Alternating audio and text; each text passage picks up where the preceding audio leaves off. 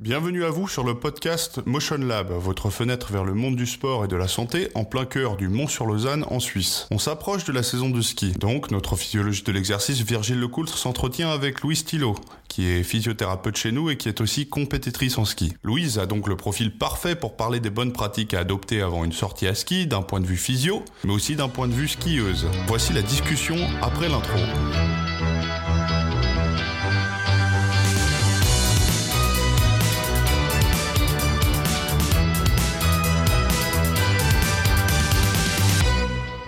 Salut Louise, euh, merci euh, d'être là. Mm, bienvenue euh, sur notre podcast Motion Lab. c'est un plaisir de t'avoir ici. Aujourd'hui, on, va parler de ski. C'est ta spécialité. une de tes spécialités, en vrai. Il fait 21 degrés dehors, on est encore au mois de septembre, pourtant, la saison de ski est loin, mais pourtant, on, on, va parler de ski aujourd'hui et on va découvrir euh, pourquoi c'est l'heure et le jour euh, pour parler euh, de ski avec toi. Mais avant de, parler de tout ça, est-ce que je peux te demander de, te présenter? Alors, bah moi, c'est Louise Thilo, j'ai 26 ans, je suis physiothérapeute à Motion Lab depuis deux ans. j'ai fait mes études à Loèche-les-Bains, mais j'ai grandi ici à Lausanne. Euh, la montagne, ça a toujours été une de mes passions euh, principales, même si j'ai fait de la voile en équipe suisse junior. C'était vraiment mon moyen de m'évader et de me changer les idées entre les compétitions. Euh, j'ai commencé à skier à deux ans et depuis, j'ai jamais vraiment arrêté. j'ai toujours passé tous mes hivers à skier. J'ai jamais loupé une saison de ski depuis, depuis, que je suis, depuis que je suis sur les skis. Euh, bah, depuis que j'ai arrêté euh, la compétition de voile, j'ai commencé des compétitions en, en freeride, juste pour le plaisir. Et puis, euh, puis j'ai toujours aussi donné des cours de, de ski quand j'étais étudiante. Donc tu as des liens qui sont, qui sont très forts avec le ski. Euh, et puis, euh, au-delà de, tes, liens euh, personnels avec le ski au niveau professionnel, est-ce que toi tu prends en, enfin, on sait que tu prends des, patients en charge au, au quotidien, que, que ici étant donné qu'on est un, sport, un centre de médecine du sport, c'est souvent c'est des, patients souvent sportifs. Et euh, est-ce que tu, prends des, tu prends souvent en charge des patients qui sont en rémission après une, une rupture du, ligament croisé euh, antérieur, en particulier une atteinte euh, au genou? Oui, alors ça c'est une des, des, des blessures qu'on qui est une des plus fréquentes. On en prend en charge tous les physios ici pendant toute l'année parce que bon, le ski c'est pas le seul sport qui, fait qu'on peut se casser les ligaments croisés antérieurs. Euh, mais on a toujours chaque année des patients qui viennent euh, à cause de cette blessure. C'est une grande euh, quantité de patients que tu vois qui souffrent du ligament croisé antérieur? Ben, Cette année, moi par exemple, j'en ai eu 4 ou 5 il y en a qui n'ont pas fini totalement leur rééducation, mais euh, par physio, c'est sûr qu'on en croise euh, deux ou trois par année euh, minimum. Tu, tu, dis que, enfin là on est en septembre, tu dis que certains n'ont pas terminé leur rééducation. Est-ce que c'est quelque chose qui est, qui est long? Ça, ça, demande beaucoup de séances pour un patient? Ouais, alors quand on se, fait les croisés, comme on dit, on a deux solutions. On a soit un traitement conservateur, où là, euh, ben, ça dépend en fait de sa, ses capacités vraiment physiques et de la laxité de son genou. Ça, c'est un test qu'ils font avec euh, les médecins, les chirurgiens. Euh, si notre genou est plus, plutôt stable, on va essayer de, de compenser le fait qu'on n'ait pas ce ligament avec de la force et ensuite avec des qualités neuromusculaire. Donc, on va entraîner en faisant de la proprioception, donc de l'équilibre, de la force, de, des sauts, des changements de direction, etc. Ensuite, on fait passer des tests. Et là, pour le, traitement conservateur, on dit à peu près trois mois. Si à ces trois mois, on n'est pas, on passe pas tous les tests fonctionnels de saut, de changement de direction, d'accélération, etc. et de force. Euh, on plutôt sur une idée d'opération, donc un traitement chirurgical. Là, c'est sûr qu'on aura un traitement, donc avec des séances de physio deux fois, trois à deux fois par semaine, en 9 à 12 mois post-blessure. Donc ça prend beaucoup de temps. Waouh, c'est long. Tu parles de une année. Si moi je devais avoir une rupture du ligament croisé antérieur aujourd'hui, que je devais me faire opérer, quand est-ce que je pourrais espérer euh, revenir sur des skis? Ben là, si tu te fais les croisés aujourd'hui, je peux te dire que tu peux oublier ta saison 2023-2024 euh, et qu'il faut plutôt penser à la saison euh, d'après. En fait, si on a vu des sportifs, on a vu des, champions de ski comme Lynn Seven qui sont revenus sur les skis beaucoup plus tôt, mais en fait, il faut, on peut pas se comparer à eux et ils ont d'autres enjeux qui font qu'ils sont plutôt sur les skis. On a des études qui prouvent que si on revient euh, à un sport de haut niveau ou même un sport comme ça avant 9 mois post-opératoire, on a beaucoup plus de chances de se refaire un, une blessure, de se recasser les ligaments. Donc, pour quelqu'un qui fait du ski au niveau récréatif, ça sert à rien de se, pousser comme ça et d'essayer d'aller trop vite, plus vite que, que la cicatrisation en fait. Bien compris, merci. Est-ce que toi, tu peux nous expliquer dans, les grandes lignes quel sera ton rôle dans la, prise en charge d'un ou une patiente euh, après une déchirure du, ligament croisé antérieur? Peut-être si c'est une approche conservatrice ou si c'est une approche chirurgicale, si elle se ressemble pas Alors le, début, que ça soit une, une approche conservatrice ou une approche chirurgicale, c'est un peu la même chose. On a trois objectifs principaux qui sont on veut un genou qui soit sec, donc qui n'ait plus d'œdème, qui soit plus gonflé euh, par de l'eau. Euh, on veut un genou qui soit immobile, donc qu'il ait le maximum d'amplitude en fait, qui soit comparable à l'autre côté.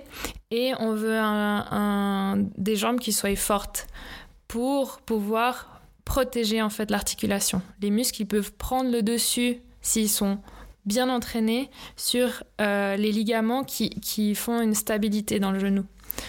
Donc d'abord, il y a ces trois objectifs. Ensuite, ben, si on va se faire opérer, on va se faire opérer avec un genou qui est une bonne base comme ça. En gros, après, on, part de moins loin après l'opération. Puis si euh, on ne se fait pas opérer, bah, en fait, euh, c'est la même rééducation dans, le fond. On veut le max de force ou que ça soit une force comparable à l'autre jambe, un bon ratio entre euh, la force des quadriceps et des ischios. Et ensuite, il y a tout un, programme euh, ensuite de, de, retour au sport, de changement de direction, de saut, etc. Et ça, c'est vraiment pour travailler ces qualités euh, proprioceptrices ou neuromusculaires, c'est la même chose, qui, qui permettent vraiment de, de pouvoir activer les bons muscles au bon moment pour que le genou soit stable. Ah, donc c'est un processus qui est, est complexe. On, pourrait se dire que c'est a priori relativement simple, mais ça, ça a l'air d'être bien plus complexe euh, que ça n'en a l'air.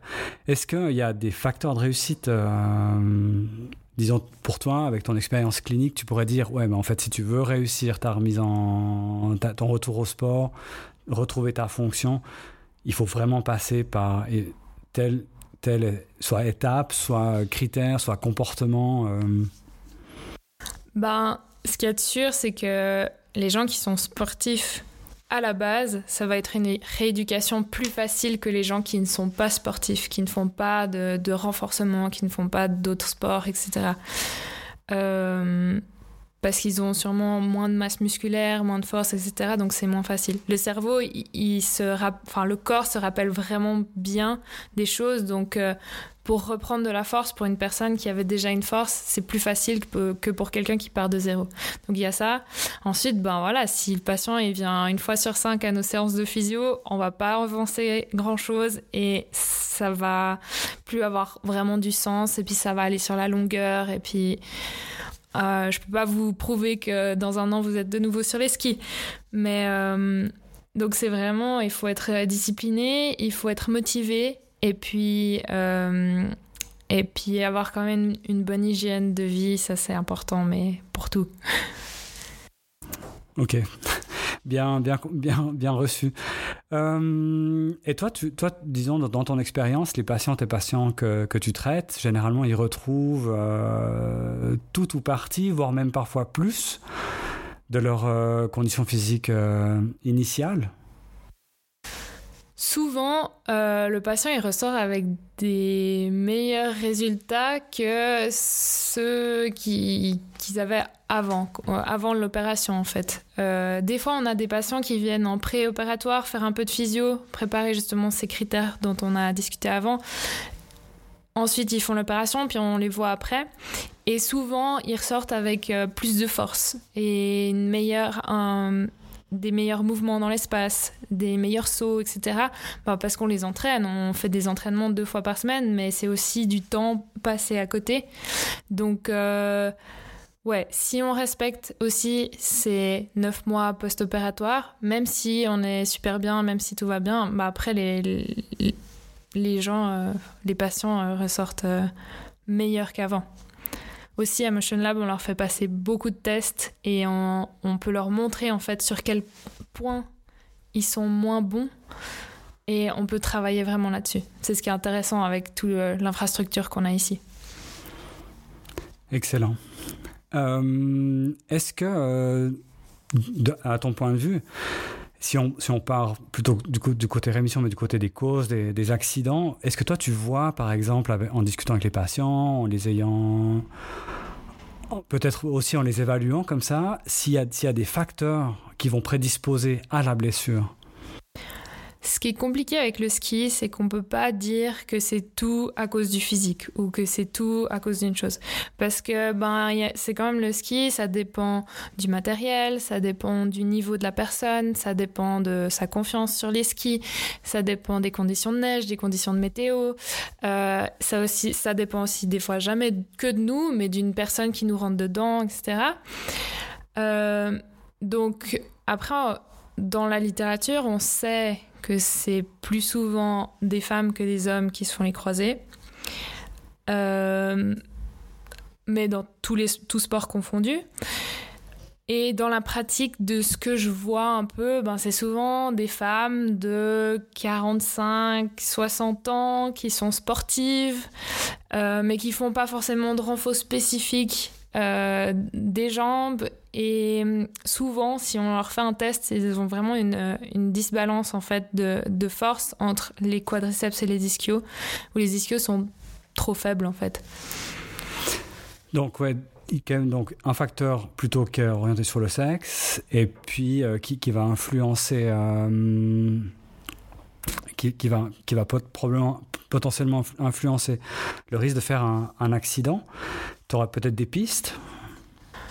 Alors, on sait, il y a des, études qui ont prouvé que euh, suivant le cycle menstruel, des femmes, euh, il y a des moments où on a une plus grande laxité, donc on a plus de chances de se faire un ligament croisé qu'à un autre moment. Euh, il y a aussi une histoire de morphologie, vu qu'on a un bassin un peu plus large, on a les jambes qui viennent un peu plus en X, on va dire, et puis ça va aussi accentuer ce mouvement en fait typique de, de la blessure du ligament croisé en ski.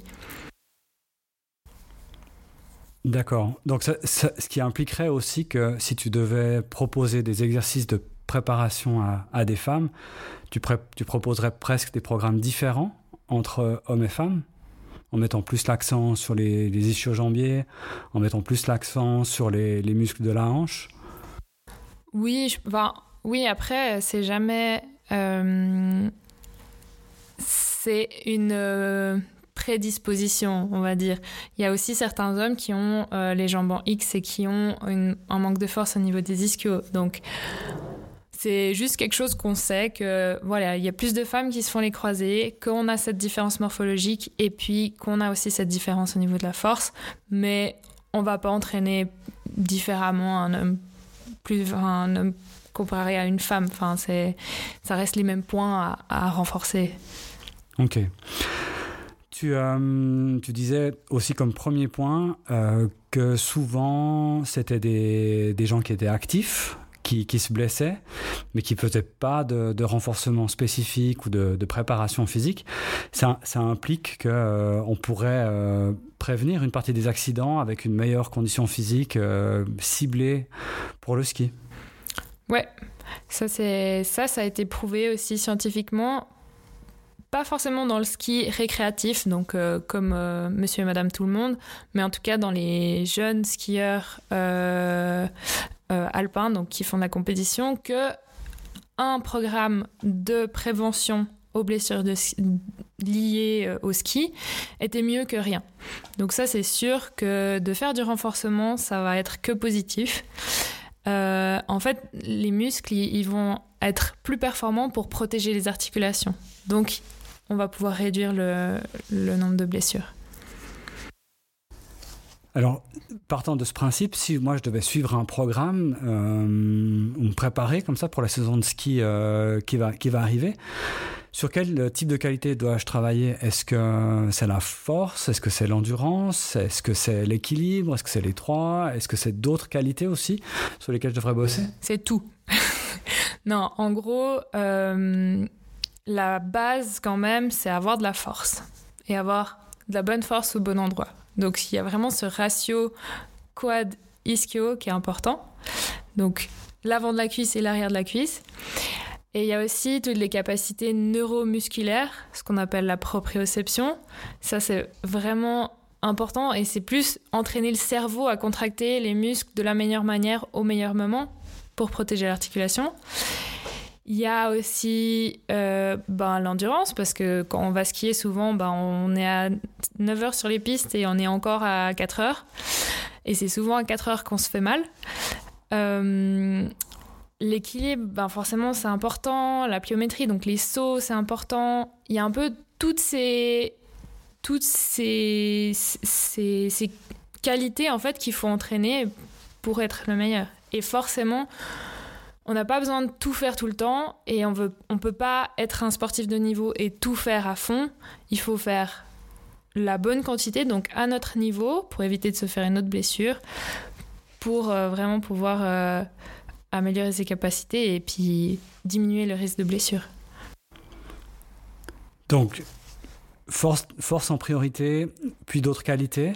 Ça, ça impliquerait que je dois faire idéalement une séance par semaine, plus de séances par semaine Sur combien de temps est-ce que je dois prévoir ma préparation pour être euh, prêt pour la saison de ski qui commencerait aux alentours de Noël? Alors, le mieux, c'est de faire... En fait, plus de sport, c'est mieux.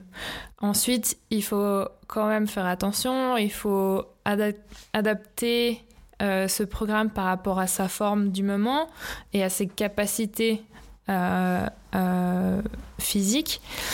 Euh, ce qui est bien, ça serait de se tourner vers un professionnel qui peut faire un programme adapté au niveau et aux blessures, aux spécificités de chacun. Mais en général, il faut faire en tout cas deux séances par semaine, ça c'est sûr, de renforcement, c'est le minimum. Avec de la force, que ce soit des jambes, du tronc, euh, des sauts et puis euh, de l'équilibre, de la proprioception. Donc quelque chose, de, quelque chose qui est, qui est somme toute euh, très complet. Tu nous, tu nous proposeras des, des, des, variantes, des, circuits, des circuits sur, qu'on, pourra publier en, en vidéo. Est-ce que tu aurais envie d'en, dire un petit peu plus ou les, les vidéos parleront d'elles-mêmes, elles couvriront un petit peu tous ces aspects? Ben, je pense que le message que je voudrais faire passer à travers ces vidéos, c'est juste qu'il il faut faire quelque chose. Faire quelque chose, ce sera toujours mieux que rien. Et, euh, et même si vous n'êtes pas forcément skieur euh, de toute la saison, si vous allez faire deux semaines de ski euh, à Noël, préparez-vous, faites-vous un petit programme, ça vous donne un, bel objectif pour vous motiver. Et, et puis ensuite, voilà, il, il faut faire vous pouvez suivre les vidéos que je vais, je vais montrer. Mais le message important que je veux faire passer là, c'est qu'il ne faut pas euh, penser qu'on est, euh, je sais pas, Lynn Seven, euh, Michaela Schifrin et qu'on va pouvoir faire ça à fond. On n'est pas des sportifs de haut niveau. Il faut vraiment adapter à son niveau et à sa forme et à son temps parce qu'on ne peut pas avoir euh, une famille, un travail à 100%, euh, et vouloir s'entraîner comme un, sportif de, haut niveau. Il faut juste trouver le, moment, faire de la place pour le sport dans, sa vie. Est-ce que, à ton avis, il y a d'autres liens euh, avec la condition, d'autres éléments en fait qui, sont en lien avec la condition physique, qui peuvent, euh, qui peuvent aider à prévenir les accidents en disant je suis en forme, je suis bien préparé, j'arrive 9 heures sur les pistes, comme, comme, comme tu disais, hein, des fois, on, a, on peut arriver tôt sur, sur les pistes de ski. Est-ce qu'il y, y, a des choses qui peuvent aider à prévenir les accidents? Euh, déjà, on peut faire un warm-up, on peut s'échauffer en haut de la piste. Il y a, je sais que l'école suisse de ski met en place des, des, des choses, des, des, de la prévention en haut des pistes pour que les gens s'échauffent. On peut commencer tranquille, faire euh, commencer par une bleue, puis ensuite on augmente crescendo. On va pas tout de suite aller sur le mur suisse euh, à 9h du matin. Euh, et puis aussi, ben, ce qui est important dans le ski, c'est le matériel, la technique de ski, et puis savoir s'écouter. Si aujourd'hui je suis fatiguée, j'ai fait euh, la ski jusqu'à minuit le, soir d'avant, et puis que je suis pas en forme, ben, on va pas skier comme si on avait fait 8 heures de sommeil et qu'on avait bu de l'eau le soir d'avant. quoi. Et, euh, moi, je voulais aussi te poser la question parce que finalement, on fait du ski comme, euh, comme, comme, sport de loisir un peu saisonnier, comme ça. Il y a d'autres sports dans la saison qui bénéficieraient d'une même, euh, même, même préparation comme ça, qui, qui, préviendrait beaucoup d'accidents, beaucoup de, de, visites chez le, chez le ou la physiothérapeute à Motion Lab ou dans d'autres endroits. Ben, le, sport auquel je pense, c'est euh, la course à pied, le trail. On a Là, on, peut dire la même chose. On a beaucoup de personnes qui viennent à cause de blessures parce qu'ils vont courir, courir, courir alors qu'ils n'ont pas couru tout l'hiver et euh, qui se font des blessures. Mais en fait, euh, c'est un peu dans, tous les sports. On peut toujours faire de la prévention et améliorer sa, ses performances en faisant en faisant un peu de renforcement avant. Merci beaucoup Louise pour euh, toutes ces explications que tu nous as don données de manière si claire sur le, les accidents de ski, leur prévention, leur traitement et, et ton rôle. Euh, pour terminer, est-ce que tu, euh, tu, as des projets en lien avec, euh, avec le ski? Ben Là, c'est la mise en place d'un groupe de préparation physique pour la préparation de, de la saison de ski à Motion Lab en automne, qui est ouvert à tous tout niveau de, de, ski. Super, merci beaucoup. Merci encore pour, pour tout ça. Merci à toi.